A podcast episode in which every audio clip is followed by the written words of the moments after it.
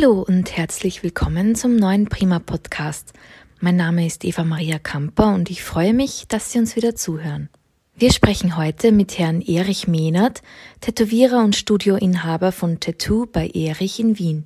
Seit 2017 ist er Branchensprecher der österreichischen Tätowierer und Piercer bzw. Innungsmeister Stellvertreter in der Wirtschaftskammer Wien und er ist einer der Initiatoren der EU-Petition Save the Pigments. Denn es herrschen derzeit düstere Aussichten für farbenfrohe Tattoos, da gewisse Farbpigmente in bunten Tattoofarben seit Anfang Jänner 2022 laut in Kraft getretener EU-Verordnung inzwischen verboten sind und Alternativen am Markt vorerst noch sehr schwer zu bekommen gekommen sind. Wir wollen heute der Frage nachgehen, was die Hintergründe dieses Farbenverbots sind, ob tatsächlich die Schwarzmalerei die Zukunft der Tattoo-Kunst ist und wo die Perspektiven aller Tätowiererinnen und Tätowierer und natürlich der tattoo-freudigen Kundschaft liegen. Lieber Herr Mehnert, danke fürs Gespräch. Herzlichen Dank für die Einladung. Seit 4. Jänner 2022 unterliegen viele Chemikalien in Tattoofarben in der gesamten Europäischen Union den Beschränkungen durch die sogenannte REACH-Verordnung.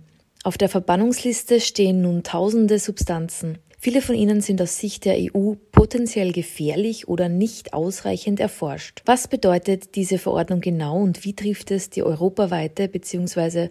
österreichische Tattoo-Branche? Also was bedeutet diese Verordnung genau für unsere äh, Industrie in Europa? Also die Verordnung bedeutet einmal erstmals, dass in ganz Europa davon äh, circa 200.000 Tätowierer und Pigmentierer betroffen sind, circa 700 Händlern von denen die Tätowierer in Europa eben ihr Material beziehen. Was bedeutet es noch? Es bedeutet quasi, der Industrie in Europa wird während einer herrschenden Corona-Pandemie, wo Unternehmen bereits wirtschaftlich sehr gebeutelt sind, das Werkzeug weggenommen wird.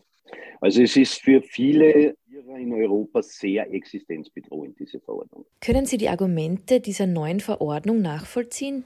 Also wir, wir, können, wir können einige Argumente dieser Verordnung nachvollziehen, wo ich gleich sagen möchte, ist, weil uns das immer sehr angekreidet wird von der EU-Kommission, dass wir diese Verordnung generell nicht begrüßen. Das stimmt nicht. Wir begrüßen an und für sich diese einheitliche Verordnung, weil sie wirklich Rechtssicherheit für den Unternehmer und auch für den Konsumenten in Europa schafft, dass man einheitliche Regelung hat, was ja auch den europäischen Gedanken widerspiegelt, ne, dass man in Europa eine einheitliche Regelung hat, an die sich alle halten müssen und halten sollen. Und nur das Problem ist, was wir mit dieser Verordnung haben, ist, dass sie nicht sehr sinnvoll gestaltet wurden. Und da gibt es mehrere Punkte, warum wir der Meinung sind, dass da einige Sachen nicht richtig gemacht worden sind von der Europäischen Kommission im weiteren Fall von der ECHA, von der European Chemical Agency, die wurde ja von der Europäischen Kommission beauftragt, diese Verordnung zu kreieren. Es sind mehrere Punkte, die was, wo wir sagen, das ist in Ordnung. So wie zum Beispiel werden einige Pigmente mit 4.1.2022 verboten. Mit denen haben wir auch absolut kein Problem, dass diese verboten werden, weil die bereits mit der RESAP 2008-2 verboten waren. Also die waren damals 2008 schon für die Herstellung von Tätowiermitteln verboten. Da haben wir ja überhaupt kein Problem. Das, das hat einfach die ECHA quasi als Copy-Paste übernommen. Also da sind wir voll konform mit der EU-Kommission, sagen, okay, das ist in Ordnung, diese, bei diesen Pigmenten ist nachgewiesen, dass sie gesundheitsgefährdend sein können. Da haben wir auch kein Problem damit. Da sagen wir auch nicht, na, wir brauchen diese Pigmente unbedingt. Was jetzt mit 4.1.22 diese Übergangsfrist endet, haben wir schon ein größeres Problem besser gesagt, die Hersteller haben ein riesiges Problem damit, und zwar das ist die, die Regelung der Zusatzstoffe. Es werden extrem viele Zusatzstoffe wie Konservierungsmittel, Lösemittel, äh, Bindemittel reduziert. Da wurden Grenzwerte äh, eingetragen, die was so unrealistisch eingetragen wurde, dass zum Beispiel ein Beispiel Formaldehyd ist ein Zusatzstoff, der wird bereits zur Herstellung des Rohstoffes gebraucht. Ja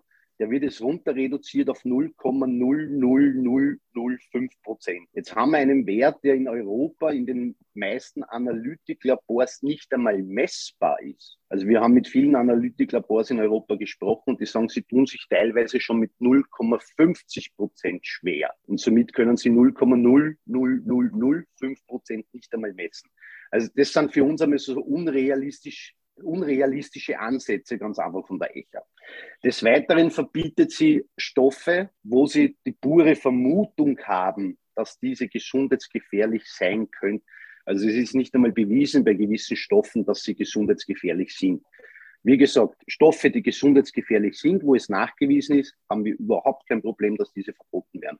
Aber Stoffe, die was wir seit Jahrzehnten in Verwendung haben und quasi einen enormen Erfahrungswert haben über diese Stoffe, einfach auf die pure Vermutung hin zu verbieten, finden wir halt nicht okay. Dann haben wir das nächste Problem mit der Verordnung. Das ist das sogenannte Labeling, wie, wie, wie es immer genannt wird. Wir haben bis jetzt, da haben wir eine Etikettierungspflicht, die was sehr, sehr äh, strikt abläuft. Wir haben zurzeit haben wir draufstehen eben Tattoofarbe oder Tattooing auf Englisch.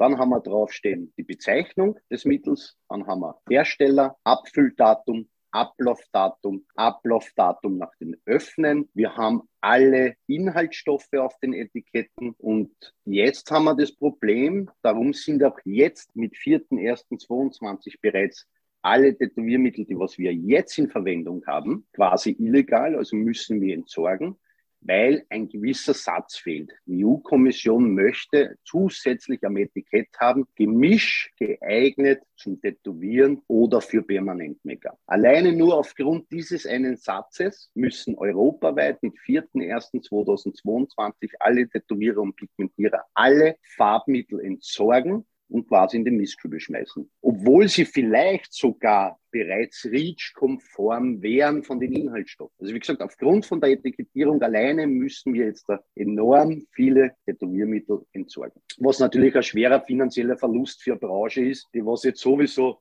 Corona sowie viele andere Branchen natürlich finanziell sehr angeschnitten ist. Dieses Verbot wurde erst Mitte des Jahres 2020 beschlossen.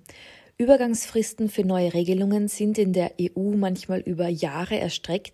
Warum gibt es Ihrer Meinung nach in dieser Branche diese äußerst kurze Deadline? Diese Frage stellen wir uns ständig. Also wir, ich beschäftige mich mit dem Problem. Ich war mittlerweile schon 2018 mit eingebunden ins sogenannte REACH-Verfahren zu dieser Verordnung. Da hat eben die ECHA die öffentliche Konsultation ausgesendet, unter anderem vom ERC, das ist der Ausschuss für Risikobewertung, und vom SEAC, das ist der Ausschuss für die sozioökonomische Bewertung. Da haben wir über die Wirtschaftskammer Österreich, haben wir Stellungnahmen mit Experten verfasst und abgegeben, die was aber in keinster Form äh, berücksichtigt wurden. Also wir haben da keine Rückmeldungen dazu bekommen von der ECHA und haben uns quasi schon 2018 damit beschäftigt und auf das Problem, das was quasi kommt, hingewiesen. Man muss jetzt da die Übergangsfristen, sollte man jetzt da einigermaßen einmal durchleuchten. Wir haben zum Beispiel in der Chemie, in, der, in REACH-Verordnungen haben wir Stoffe, wo wirklich nachgewiesen ist, dass diese schwer gesundheitsschädlich sind und bekommen dann eine Übergangsfrist zum Beispiel von fünf Jahren. Bei uns sind es gerade mal ein Jahr und fürs Pigment Blau 15,3 und Grün 7 zwei Jahre. Warum diese Übergangsfristen so niedrig angesetzt wurde, hat uns die EU-Kommission bis heute in keinster Weise beantwortet auf Nachfragen. Also wir verstehen selber nicht. Also das verstehen viele Chemiker nicht, das verstehen viele Wissenschaftler nicht, sogar Mediziner, äh, die was mit uns zusammenarbeiten, sagen, ja, sie verstehen diese Übergangsfrist einfach nicht, weil es wirklich so, so wie Sie gesagt haben, für andere Stoffe in der REACH äh, enorm lange Übergangsfristen gibt, von fünf Jahren aufwärts. Und bei uns setzt man einfach zwei Jahre an und kann nicht erklären, warum die so niedrig ist. Tätowieren ist quasi Körperverletzung nach Einvernehmen. Sie haben als Tätowierer eine jahrelange Erfahrung mit unzähligen Kundinnen und Kunden. Welche unerwünschten allergischen Reaktionen oder körperlichen Folgeschäden haben Sie in der Praxis tatsächlich schon erlebt? Ja, also ich mache diesen Job jetzt 20 Jahre und kann sagen, dass ich bis dato keine einzige allergische Reaktion beim Kunden hatte. Die einzigen Reaktionen, die was wir ab und zu mitbekommen, äh, also in, in meinem Studio ist, dass, dass die Tätowierung vielleicht ein bisschen länger rot ist als wie sonst. Also im Normalfall hat man ein bisschen Errötung von zwei Tagen, was ganz normal ist bei einem invasiven Eingriff in die Haut. Aber mehr oder weh, also ich habe bis dato noch nie Entzündungen gehabt bei Kunden. Also es hängt dann schon sehr viel natürlich auch zusammen, wenn der Kunde das Studio verlässt, wie pflegt er seine Tätowierung. Dass es natürlich allergische Reaktionen gibt auf Tätowiermittel, das streiten wir nicht ab, das wissen wir. Äh, das erleben wir auch mit, bekommen es natürlich mit in anderen Ländern, in anderen Bundesländern, dass es, dass es allergische Reaktionen gegeben hat.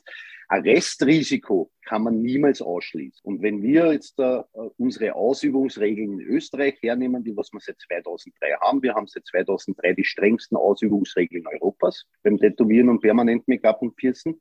Äh, wir sind zum Beispiel unter anderem bereits verpflichtet, seit 2003 den Kunden über Risiken aufzuklären, den Kunden über Entfernungen aufzuklären den Kunden über die Pflege aufzuklären. Wir haben Kontraindikationen, die was besagen, wem darf ich nicht tätowieren. Zum Beispiel Personen, die was bereits eine Allergie haben. Das ist eine Kontraindikation, den dürfte ich nicht tätowieren. Und vor allem, wir müssen den Eingriff und alle Materialien, die was wir verwenden, auch eben Farben, Nadeln, Griffe, Cremen, alles, was beim Kunden zur Anwendung kommt während des Tätowierprozesses, dokumentieren in einer Arbeitsdokumentation und diese auch zehn Jahre aufbewahren.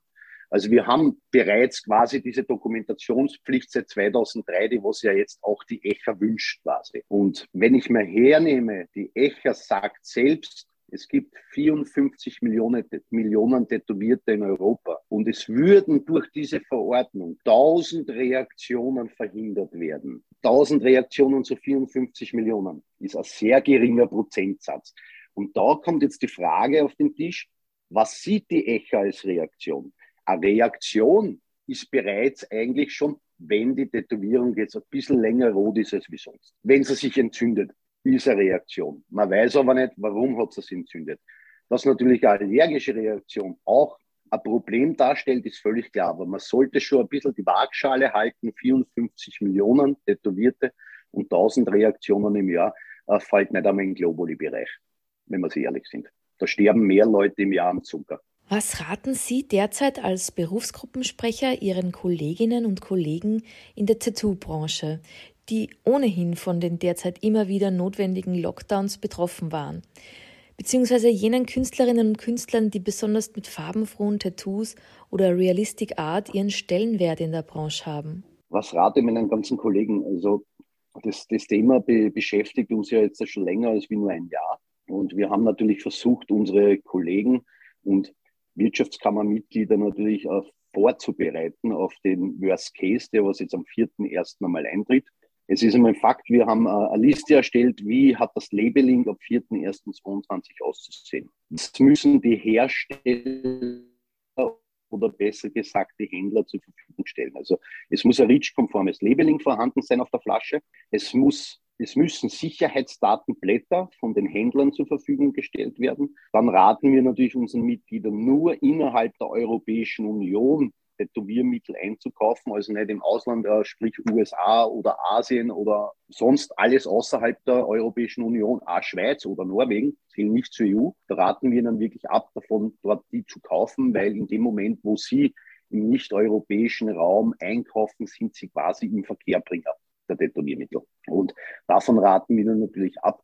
Und natürlich raten wir ihnen davon ab, dass sie wirklich äh, jetzt mal vierter, erster, wir müssen jetzt einmal selbst abwarten, was bringen die großen Farbenhersteller an REACH-konformen Farben. Wir wissen, dass die großen Hersteller, die übrigens in Übersee sitzen, das ist ja das nächste Problem, äh, dass sie auf Hochtouren an REACH-konformen Farben für 2022 arbeiten, um eben diese Grenzwerte einzuhalten wir müssen wirklich abwarten. Es sind zwar schon Ankündigungen gekommen von Herstellern, dass sie REACH-konforme Farben liefern werden, die sehr minimiert sind in der Auswahl und natürlich sehr schnell vergriffen sein werden. Was ist Ihrer Meinung nach das Risiko bei neuen unerprobten Farben? Also das Risiko, was wir sehen, ist, äh, den Herstellern wurden jetzt zig Pigmente und Substanzen verboten für die Herstellung. Das ist quasi eine Negativliste sagt ihnen Herstellern aber nicht, was sie nehmen dürfen. Sie sagt ihnen nur, was sie nicht nehmen dürfen. Jetzt kann ich quasi als Hersteller hergehen und kann man irgendwelche Substanzen, irgendwelche Pigmente nehmen, die nicht verboten sind, laut der REACH-Verordnung, und kann versuchen, daraus eine Formel zu kreieren für Tätowiermittel. Da haben wir jetzt dann das Problem, wir wissen weder, wie ist die Qualität dieser Tätowiermittel, wie lassen sie sich verarbeiten, wie lange hält dieses Tätowiermittel. Also die Brillanz äh, bleicht es extrem schnell aus. Äh, wie leidet es unter Sonneneinstrahlung? Wir wissen nicht, wie verhält sich die Verheilphase der Tätowierung mit den neuen Pigmenten. Und wir wissen aber auch nicht, ob jetzt der, der Konsument da irgendwelche Reaktionen darauf hat. Das werden wir frühestens in zwei, drei Jahren, wenn wir sehen, okay, wie schauen die Tätowierungen mit den neuen Pigmenten in zwei, drei Jahren aus? Gibt es Reaktionen auf neue Pigmente? Wie gesagt, wir stehen mit vierten, ersten, kann man es ehrlich sagen, verlieren wir einen 30-jährigen Wissensschatz und stehen bei Null. Wird es dann Ihrer Meinung nach in den nächsten Monaten eine Art Tattoo-Tourismus in die Schweiz oder in die USA geben? Tattoo-Tourismus, äh, wenn ich jetzt rein von Österreich ausgehe, eher weniger, weil wir natürlich äh, Insel der Seligen umzingelt von europäischen Mitgliedstaaten. Wir wissen aber seit Jahren, wie unsere, wie unsere Branche funktioniert und wie auch der Kunde funktioniert, der Konsument selbst. Man, man sieht es ja schon bei der Preisgestaltung. Ist den Konsumenten eine Tätowierung in einem offiziellen Studio zu teuer oder dauert es zu lange, bis man einen Termin bekommt? Wird er nicht ins EU-Ausland fahren, weil ihm das vielleicht auf, wegen, aufgrund der geografischen Lage nicht so leicht möglich ist, sondern wird eines machen, er wird zu nicht offiziellen Anbietern abwandern.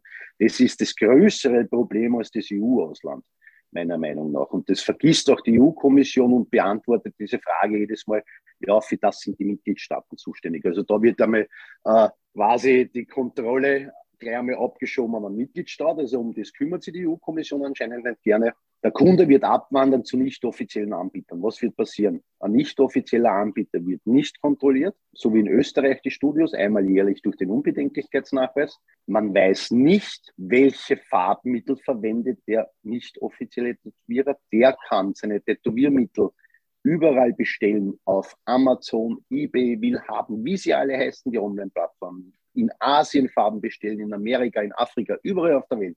Das wird nicht kontrolliert. Da weiß man nicht, welche Inhaltsstoffe enthalten sind. Und das wird leider Gottes nicht die Sicherheit des Konsumenten fördern, so wie es die EU-Kommission sagt, sondern mit sie massiv verschlechtern. Weil der Kunde wird weiterhin seine farbenfrohen, hochqualitativen Tattoos, wie er es jetzt gewohnt ist, die letzten 20 Jahre fordern, kriegt er die nicht beim offiziellen Anbieter, wieder zur nicht offiziellen Anbieter gehen. Was passiert eigentlich mit den im Frühjahr geplanten Tattoo-Conventions und Messen, die in Österreich stattfinden und Tattoo-Künstler aus aller Welt, die vom Farbenverbot ja nicht betroffen sind, zu Gast haben? Dürfen jene Künstlerinnen und Künstler ihre Farben mitbringen und diese unter die Haut bringen? Nein. Es ist auch jetzt schon so, zum Beispiel, wenn ich jetzt hernehme, Österreich, äh, ich veranstalte in Österreich eine Tattoo-Convention, eine Messe und lade Tätowierer zum Beispiel aus dem EU-Raum, aus Deutschland oder äh, Dänemark, Holland ein auf die Messe, müssen die Tätowierer natürlich auch aus dem Ausland sich an die gegebenen gesetzlichen Vorschriften dieses Landes halten. Und genauso verhält es sich mit den Tätowiermitteln. Wenn ich jetzt in Europa, in der Europäischen Union eine Messe habe und ich lade jetzt zum Beispiel ein amerikanische Tätowierer oder brasilianische oder äh, russische, wie auch immer, muss sich der natürlich an die gegebenen Vorschriften halten und darf dann auch hier in Europa nur mit europäischen zugelassenen Tätowiermitteln arbeiten. Sie sind einer der Initiatoren der Petition Save the Pigments, die hohen Zuspruch erfährt. Was sind Ihre Erwartungen dieser Petition? Ja, Save the Pigments, unsere Never-Ending Story. Äh, sehr, sehr zeitintensiv, sehr kostenintensiv, äh, macht aber Sinn. Ähm, warum haben wir die ins Leben gerufen? Wir haben aufgrund unserer Wirtschaftskammer natürlich auch Kontakte in den politischen Bereich hinein natürlich. Und mir wurde dann über, über die Wirtschaftskammer ein MEP, also quasi europäischer Mandatar aus Österreich nahegelegt, der sich dem Problem gerne annehmen würde. Das ist der Diplom-Ingenieur Alexander Bernhuber. Der sitzt unter anderem im Petty-Ausschuss, also im Petitionsausschuss der EU und unter anderem auch im Gesundheitsausschuss der EU. Mit denen haben wir dann im Jahr 2020 im Herbst ein Treffen gehabt, haben mit einem über das Problem gesprochen und er vergleicht diese Verordnung so ungefähr wie, mit äh, die Pommes-Verordnung, die es gab auf europäischer Ebene. Die Pommes dürfen nicht zu braun sein, sonst sind sie krebserregend. Und der hat uns dann nahegelegt, um uns eben einmal Gehör zu verschaffen auf europäischer Ebene, äh, eine Petition direkt im Europäischen Petitionsausschuss einzureichen. Das haben wir dann auch getan. Dann wurde die Petition, wurde dann rechtlich geprüft vom Petitionsausschuss, ob der Petitionsausschuss auch überhaupt dafür zuständig ist und wurde dann im Jänner 21 freigeschalten. Dann hatten wir am 23. März 2021 unser Online-Hearing mit dem Petitionsausschuss und mit Vertretern der Europäischen Kommission und haben halt dann einmal unsere Punkte vorgebracht, warum wir finden, dass quasi das Verbot von Blau 15 und Grün 7 ausgesetzt werden soll und warum wir einfach eine längere Übergangsfrist brauchen.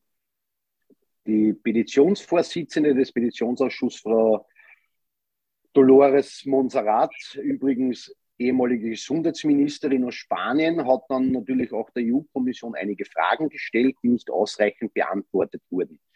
Und hat sich quasi verpflichtet, schriftlich, schriftlich dazu Stellung zu nehmen und hat das Ganze an den, auch noch an den Gesundheitsausschuss weitergegeben und hat damit beschlossen, dass die Petition äh, geöffnet bleibt für Unterstützer. Sprich, dass dieses Thema eben so prägnant und interessant ist, dass da etwas gemacht gehört und somit haben wir den Beschluss gefasst, die Petition bleibt geöffnet und wird nicht geschlossen. Das war mal so der erste kleine Teilerfolg, den wir hatten, äh, damit äh, eben gezeigt wird, okay, das Thema ist interessant.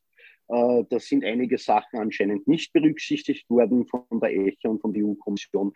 Handlungsbedarf. Dann haben wir monatelang natürlich auf eine Antwort warten dürfen der EU-Kommission. Und wir haben dann im Oktober beschlossen mit äh, Alexander Bernhuber, wir versuchen einen Resolutionsantrag im Europäischen Parlament einzubringen. Sprich Resolutionsantrag, was ist das? Äh, das ist eines der wichtigsten Werkzeuge in der Politik, um quasi die EU-Kommission dazu zu bringen, äh, zu handeln. Also damit das Parlament sagt, liebe EU-Kommission, da ist Handlungsbedarf, natürlich, wenn man die Mehrheit hat. Und äh, bitte kümmert euch um dieses Problem. Alexander Bernhuber hat dann äh, im ersten Koordinatorenmeeting im November hat es dann erreicht, dass quasi der Resolutionsantrag von den Koordinatoren der Fraktionen im Europäischen Parlament genehmigt wurde und der Weg war geebnet, dass man quasi im Dezember in Straßburg, am 13. und 14. Dezember in Straßburg dieses Jahres, diesen Resolutionsantrag stellt im Europäischen Parlament. Leider Gottes kam dann die Fraktion Europäischer Grüne und kündigten an, diesen genannten Resolutionsantrag zu bekämpfen. Da die europäischen Grünen dieses Verbot sehr positiv sehen, warum auch immer. Daraufhin wurde im nächsten Koordinatorenmeeting, das was dann 14 Tage später war, dieser Punkt noch einmal auf die Tagesordnung gebracht haben dann einen juristischen Bericht der Juristenabteilung aus Brüssel in der Hand gehabt und haben dann quasi damit die linke Fraktion und die liberale Fraktion im Petitionsausschuss überzeugt, dass dieser Resolutionsantrag nicht gestellt werden soll. Somit verloren wir natürlich im Koordinatorenmeeting die Mehrheit und der Resolutionsantrag, der bereits genehmigte, wurde wieder von der Tagesordnung genommen. Wie haben wir dann darauf reagiert? Wir haben dann natürlich, äh, ehrlich gesagt, sehr entzürnt darüber. Und wir haben dann gesagt, okay, nichtsdestotrotz, wir aufgeben tut man Brief. Äh, wir haben dann äh, Ende November ein Online-Informationsevent veranstaltet für alle Mandatare in Brüssel, wo unter anderem Experten aus der Industrie und Wissenschaft gesprochen haben, um quasi den MEPs die Problematik einmal näher zu bringen da man ja nicht, natürlich nicht davon ausgehen kann, dass äh, sich ja jeder Mandat da natürlich intensiv mit dem Thema befasst. Das haben wir durchgezogen und haben dann im Hintergrund mit allen europäischen Verbänden, die was es gibt, ein Rechtsgutachten bei einer Brüsseler Anwaltskanzlei in Auftrag gegeben, bei einer Anwaltskanzlei, die sich eben mit nichts anderem befasst als mit REACH-Verordnungen.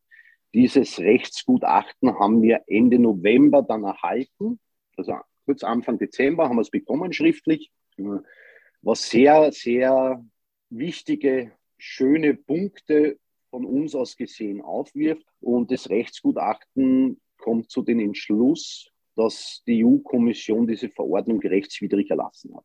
Dieses Rechtsgutachten haben wir jetzt natürlich weitergeleitet an Alexander Bernhuber. Wir haben das weitergeleitet an das Betty-Sekretariat, wir haben das weitergeleitet an die Vorsitzende des Petitionsausschusses und das Betty-Sekretariat hat es natürlich weitergeleitet an alle äh, zuständigen Behörden in der EU-Kommission mit der Bitte um Klärung. Und jetzt heißt es warten. Wir haben natürlich auch bereits der EU-Kommission angeboten, sich mit uns auf einen Tisch zu setzen, äh, um eben über die Problematik zu sprechen, um einmal unsere Punkte auf den Tisch zu legen, die EU-Kommission ihre Punkte auf den Tisch zu legen, damit man hier zumindest eine wirklich wichtige Verlängerung der Übergangsfristen schafft, weil die eben der totale Genickbruch für die gesamte Industrie in Europa sind. Was sind dann Ihre persönlichen Erwartungen oder mit welcher Voraussicht gehen Sie ins neue Jahr? Wann wird sich das alles eingependelt haben? Naja, wann wird sich das alles eingependelt haben? Also wie gesagt, nach dem Motto uh, Tattooing never dies ist so, Tätowieren wird überleben. Ist halt die Frage, in was für einen rechtlichen Rahmen es überleben wird. Wird es auf offizieller Basis überleben oder wird es in die Illegalität bewegen? Uh, momentan sind wir auf so einem Scheidepunkt, wo es mehr so halb, halb, halb offiziell, halb Illegalität gehen wird, was natürlich absolut nicht okay ist, meiner Meinung nach. Es werden Farben kommen, jetzt in den nächsten Wochen, das wissen wir. Wie gesagt, wir haben keine Erfahrungswerte mit diesen Farben. Wir wissen nicht, wie viele Farben es sein werden. Wir wissen aber jetzt schon, dass massiv verteuert sein wird. Also die Hersteller spielen natürlich auch mit dem Preis. Die wissen, wir sind abhängig von den Farben und koste es, was es wolle, werden wir die Farben benötigen. Das ist der nächste Punkt. Und dann haben wir das große Problem mit 2023, da tritt der letzte Teil der Verordnung in Kraft, eben das Verbot der zwei wichtigsten Pigmente in der Industrie. Und wenn die dann wegfallen, dann können wir das Licht abdrehen. Dann ist vorbei. Dann bewegt sich Tätowieren nur noch in die Illegalität. Mit diesen düsteren Aussichten bedanke ich mich recht herzlich für das sehr interessante Gespräch, Herr Mehnert. Bitte, gerne. Den Artikel zu diesem Podcast lesen Sie in der aktuellen Prima-Ausgabe von Februar 2022 und auf www.prima-magazin.at. Vielen Dank fürs Zuhören. Bleiben Sie gesund. Bis zum nächsten Mal.